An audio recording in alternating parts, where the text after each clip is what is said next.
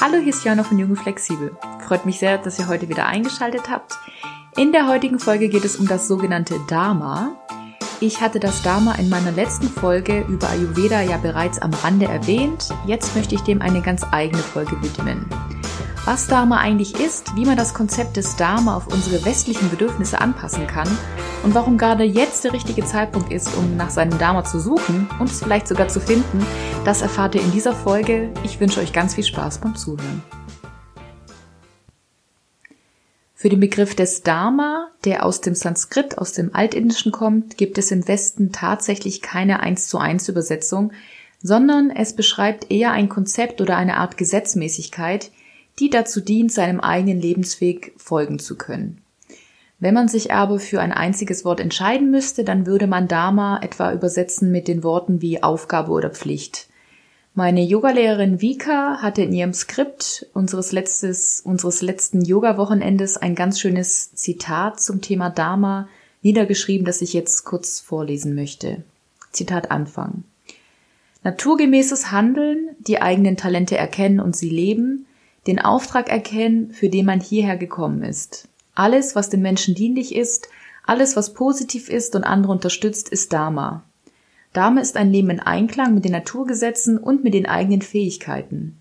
Wer sein Dharma erkennt und seine Aufgabe ergreift, hat eine Voraussetzung zu einem erfolgreichen Leben geschaffen.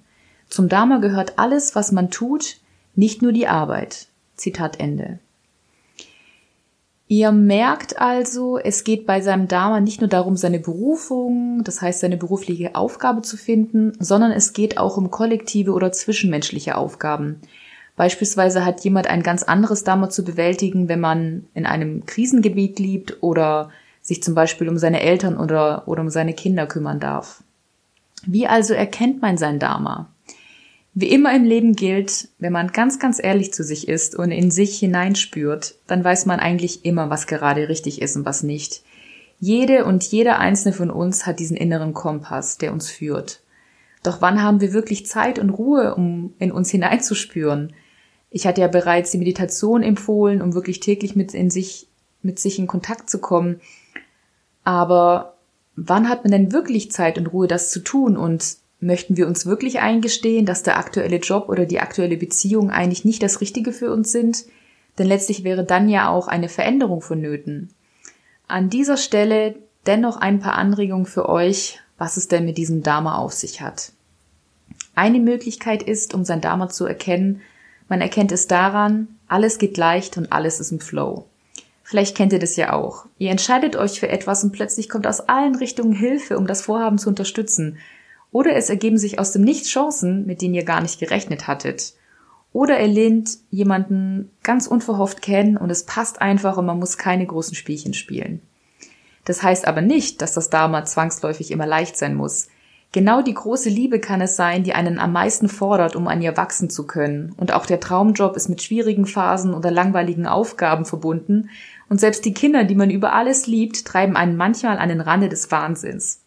Heißt also, es gibt manchmal auch Hürden, die es zu bewältigen gilt. Wie auf einer Heldenreise, wo jemand auszog, um die Welt zu retten, die Krise überwunden hatte, um dann als Held zurückzukehren oder als Heldin. Ihr merkt also, es ist gar nicht so leicht, sein Dharma überhaupt zu erkennen.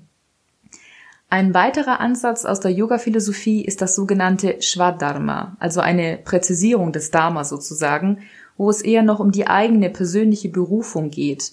Und was das Wort auch schon mit sich bringt, es geht um den Ruf, der sich zum Beispiel durch seine Talente und Fähigkeiten ausdrückt.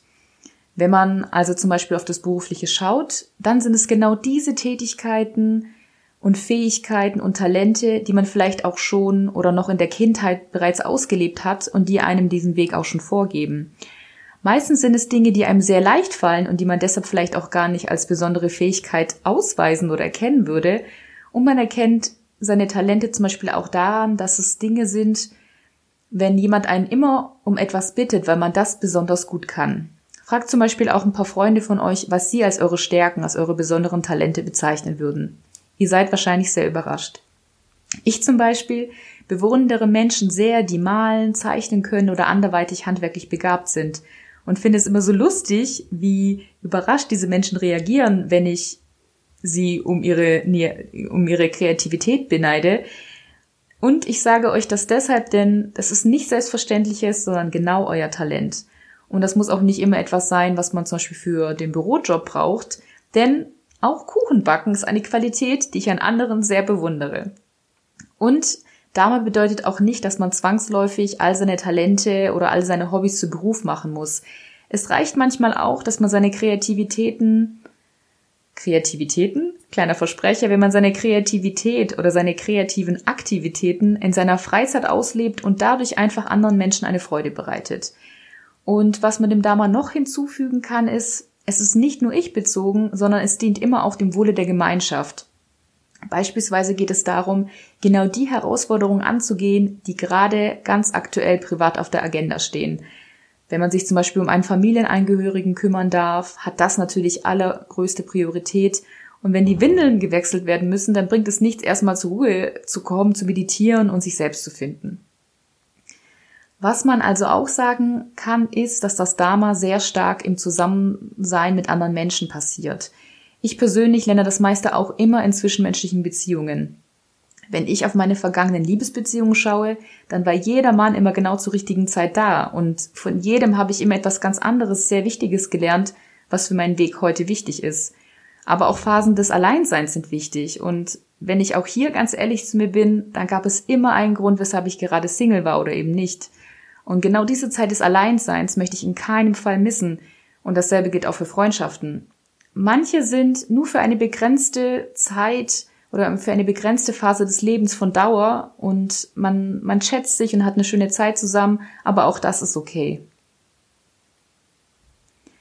Heißt also, das Dharma ist nicht statisches, sondern es kann und muss sich auch die ganze Zeit ändern. In der Jugend geht es darum, erstmal zur Schule zu gehen, später geht es dann darum, einen Beruf zu ergreifen, aber auch dieser Berufswunsch kann sich nach einer Weile ändern. Und es ist auch völlig okay, dass man mit 30 oder 40, 50, 60 einen ganz anderen Job ausüben möchte, als man das vielleicht mit Anfang 20 tun wollte. Und wenn es vielleicht in den 20ern darum geht, verschiedene Beziehungen, verschiedene Partnerschaften zu führen, geht es ganz klischeehaft gesprochen dann ab den 30ern vielleicht langsam an den Nestbau und ich glaube auch, dass so eine Midlife-Crisis definitiv ein Moment ist, wo sich das Dharma nochmal ganz schön stark ändert. Und auch Schicksalsschläge oder Krankheiten können ein Hinweis des Lebens sein. Und damit meine ich jetzt nicht Krankheiten, die ganz eindeutig genetisch oder durch den Lebensstil bedingt sind. Das würde ich mir niemals anmaßen, um Gottes Willen. Aber in der Yoga-Philosophie bzw. der Ayurveda gibt es auch den Ansatz, dass einzelne Krankheitsbilder im wahrsten Sinne des Wortes verbildlichen können, was einem vielleicht auf seelischer Ebene fehlt. Gerade manche Menschen, die eine schwere Krankheit überstanden haben, sagen manchmal auch, dass das dass diese Krankheit tatsächlich das Beste ist, was ihnen passieren konnte. Quasi etwas, was sie wieder auf den richtigen Weg geführt hat und ihnen dabei geholfen hat, etwas Wichtiges in ihrem Leben zu erkennen und dadurch ihr Leben vielleicht sogar nochmal zu ändern. Ich weiß, dass diese Aussage gerade sehr wehtun kann oder vielleicht sogar auch triggern kann, aber als Gedankenanstoß wollte ich es dennoch weitergeben. Denn bei mir persönlich zumindest hat mein Körper Ende letzten Jahres sehr, sehr stark und sehr konkret zu mir gesprochen, was für mich wirklich ein Wake-up-Call war, um etwas in meinem Leben zu ändern und jetzt einen anderen Weg einzuschlagen. Und so cheesy es klingt, das Leben zeigt einem die ganze Zeit, wohin die Reise geht. Achte die Zeichen, würde ich sagen, aber selbst wenn man mit dem ganzen spirituellen Kram überhaupt gar nichts anfangen kann, würde meines Wissens nach sogar auch die Psychologie behaupten, dass man Zeichen immer nur dann sieht, wenn man eine Bestätigung seiner unterbewussten Wünsche finden möchte. Und ihr kennt das vielleicht auch, wenn die ganze Zeit etwas schief geht oder man auch nach längeren Bemühungen einfach nicht auf einen grünen Zweig kommt, dann soll es vielleicht einfach nicht sein. Wichtig ist auch deshalb unser Dharma zu leben, weil wir erst dann wirklich ein erfülltes Leben führen können. Vielleicht ist auch das euch schon aufgefallen.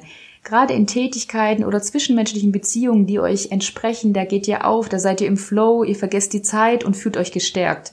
Und in anderen Lebensbereichen, in denen man vielleicht Energieräubern ausgesetzt ist oder nicht dazu kommt, sich mit wirklich sinnstiftenden Aufgaben zu beschäftigen, da geht man eher kraftlos durchs Leben. Und was ich an dieser Stelle auch noch sagen möchte, der Luxus, sich seinen Job selbst auszusuchen, geht natürlich erst, wenn die Grundbedürfnisse abgedeckt sind. Und auch seinen Partner kann man sich nicht in jedem Land dieses Planeten aussuchen. Leider gibt es noch viel zu viele Länder, in denen beispielsweise Zwangsheirat gerade bei unter 18-jährigen Mädchen gang und gäbe ist. Deshalb beziehe ich mich mit meinen Aussagen auf eine westlich geprägte Welt. Und etwas, worüber ich selbst noch sehr viel nachdenken muss, ist, wie das Dharma eigentlich in anderen Ländern gelebt wird, die von Grund auf eher schwierigere Voraussetzungen haben. Meine Yogalehrerin hat zum Beispiel das eindringliche Beispiel genannt, dass ein Mädchen, das in Indien als neuntes Geschwisterchen in der untersten Kaste geboren ist, natürlich ganz, ganz andere Vorausgangsvoraussetzungen hat als jemand aus unserem Yogakurs, der sich das sogar auch noch leisten kann. Doch auch genau diese gesellschaftlichen und politischen Rahmenbedingungen sind Teil eines Dharmas, beziehungsweise auch des Karmas, das ihr als Begriff im Westen ja wahrscheinlich auch schon kennt. Vielleicht mache ich zum Thema Karma sogar auch mal eine eigene Folge. Momentan tue ich mir noch etwas schwer damit, zu verstehen, ob und wie und, und inwieweit vergangene Leben unser jetziges Leben tatsächlich beeinflussen. Was damit zumindest verbunden ist, ist, dass jede Handlung oder auch jedes Nichthandeln immer eine Konsequenz hat. Für den Fall, dass ich mich da noch mal ein bisschen mehr reinfuchse und auch eine eigene Haltung dazu entwickle, werde ich euch definitiv auf dem Laufenden halten.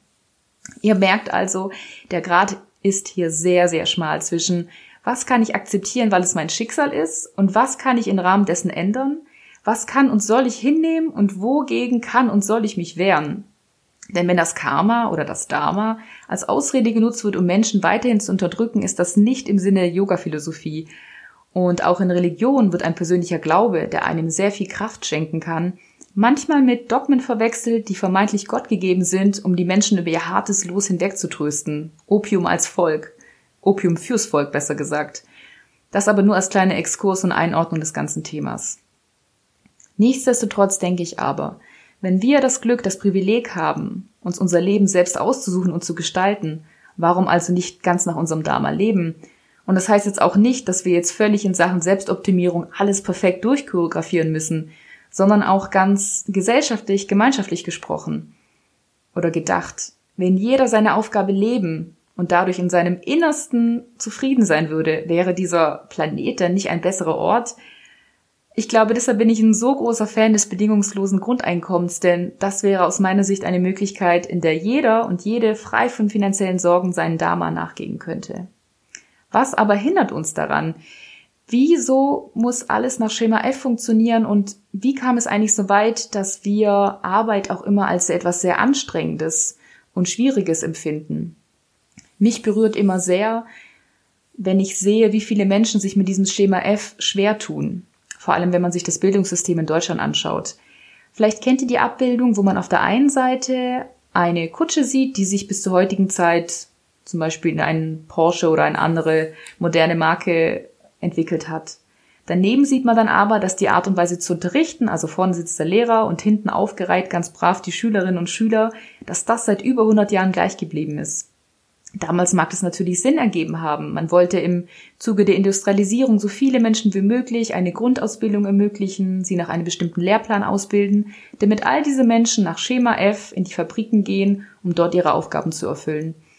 Aber dieses Schema hat sich ja schon vor einigen Jahrzehnten geändert und schon bei mir war das so, als ich vor knapp 15 Jahren eine Berufsberaterin in der Schulzeit aufgesucht hatte, da hatte noch niemand ahnen können, dass es mal Jobs geben würde, wo man für Social Media oder die Betreuung von Livestream-Konzerten, also alles Dinge, die ich gerade tue, bezahlt würde. Und genau so denke ich mir, wäre es dann nicht besser, wenn wir dafür ausgebildet würden für die Ungewissheit? Also für Lösungen, für Probleme und Herausforderungen, die wir noch gar nicht kennen? An dieser Stelle, und das ist unbezahlte Werbung, kann ich sehr den Podcast von Marilena Behrens empfehlen, die sich dort zum Beispiel mit Fragen über die Bildung der Zukunft auseinandersetzt. Und das finde ich persönlich immer sehr ermutigend und sehr inspirierend, wie Bildung auch aussehen kann. Und was dahinter noch steckt, dass, der Fo dass der Fokus in der Ausbildung immer eher auf Mangel und auf Schwächen ausgelegt ist. Ist es nicht verwunderlich, dass immer nur das korrigiert wird, was falsch ist? Könnte man es nicht so machen, dass man das unterstreicht, was vielleicht richtig ist und ist es nicht verrückt, dass alle das gleiche lernen und auf dieser Basis benotet werden, auch wenn doch jeder ganz, ganz andere Stärken und Schwächen mitbringt? Wäre es nicht so viel zielführender, wenn jeder seine Stärken und Talente individuell ausleben könnte? Wie viel bunter würde unser aller Leben aussehen? Und wie viele zufriedene Gesichter mehr würde man auf den Straßen sehen? Denn auch das ist der Fall, dass durch dieses Schema F viele gar nicht wissen, was eigentlich ihre individuellen Talente und Begabungen eigentlich sind. Ich kenne so viele, die selbst im Studium noch gar nicht sicher waren, ob das überhaupt das richtige Studienfach für sie ist. Es ist nicht eine Geld- und Zeitverschwendung, aber ehrlicherweise gesagt, woher sollte man denn auch wissen, was die eigenen Wünsche und Bedürfnisse sind, wenn man nie gelernt hat, diese auch kennenzulernen und zu leben? Und auch hier gibt es ein sehr, sehr eindringliches Bild von mehreren Tieren, die vor einem Baum stehen. Darunter ein Elefant, ein Affe und eine Robbe. Und davor sitzt ein Lehrer, der sagt, Zitat Anfang, zum Ziel einer gerechten Auslese lautet die Prüfungsaufgabe für Sie alle gleich. Klettern Sie auf den Baum. Zitat Ende. Ich glaube, ihr versteht, worauf ich hinaus möchte. Ich weiß, dass es in der Praxis unglaublich schwierig ist und dass alle Lehrerinnen und Lehrer auch nur dem Bildungssystem der einzelnen Bundesländer unterworfen sind und im Rahmen dessen täglich ihr allerbestes geben. Auch hier eine kleine Anekdote, die mich sehr, sehr berührt hat, als eine befreundete Lehrerin von mir erzählte, dass als sie den Schülerinnen, ich glaube, das war die der zweiten oder dritten Klasse erklärte, dass es ab jetzt Noten gibt, dass sie wirklich noch sogar dazu betont hat, dass sie aber immer noch alle gleich gern hat und dass es gar nichts mit ihrem Wert zu tun hat, dass sie dabei merkte, dass die Kinder sie wirklich mit ganz großen An Augen angeschaut haben und merklich erleichtert waren. Und als ich das hörte, kam mir tatsächlich ein paar Tränen, weil ich das so, so krass finde, welchem Leistungsdruck auch schon so junge Menschen ausgesetzt sind und auch wir im Erwachsenenalter gar nicht mehr merken, wie viel Druck da eigentlich herrscht und dass wir in diesem Hamsterrad funktionieren, denken, dass es normal ist und gar nicht merken, wenn wir vielleicht an unserem eigenen Weg, an unserer Persönlichkeit vorbeileben. Ich weiß, ich mache hier gerade ein riesiges Fass auf und vielleicht erscheint es auch gerade als sehr unpassender Moment, da wir uns gerade in einer intensiven Zeit befinden, in der wir alle nur versuchen, irgendwie klarzukommen. Aber ich möchte dennoch kurz zum Innehalten anregen. Ich denke nämlich, dass das, was gerade passiert, unser kollektives, vielleicht sogar historisches Dharma ist, durch das wir jetzt alle gemeinsam durch müssen. Lass uns aber nicht vergessen, in dieser Zeit dennoch in uns hineinzufühlen und darauf zu achten, welche Aspekte unseres Lebens momentan vielleicht nicht so richtig stimmig sind und wie wir das nach Ende dieser Krise vielleicht mit kleinen, aber feinen Schritten in unserem Leben ändern können. Den perfekten Zeitpunkt gibt es sowieso nie und deshalb sage ich jetzt zum Abschluss dieser Folge, Jetzt ist die beste Zeit dafür.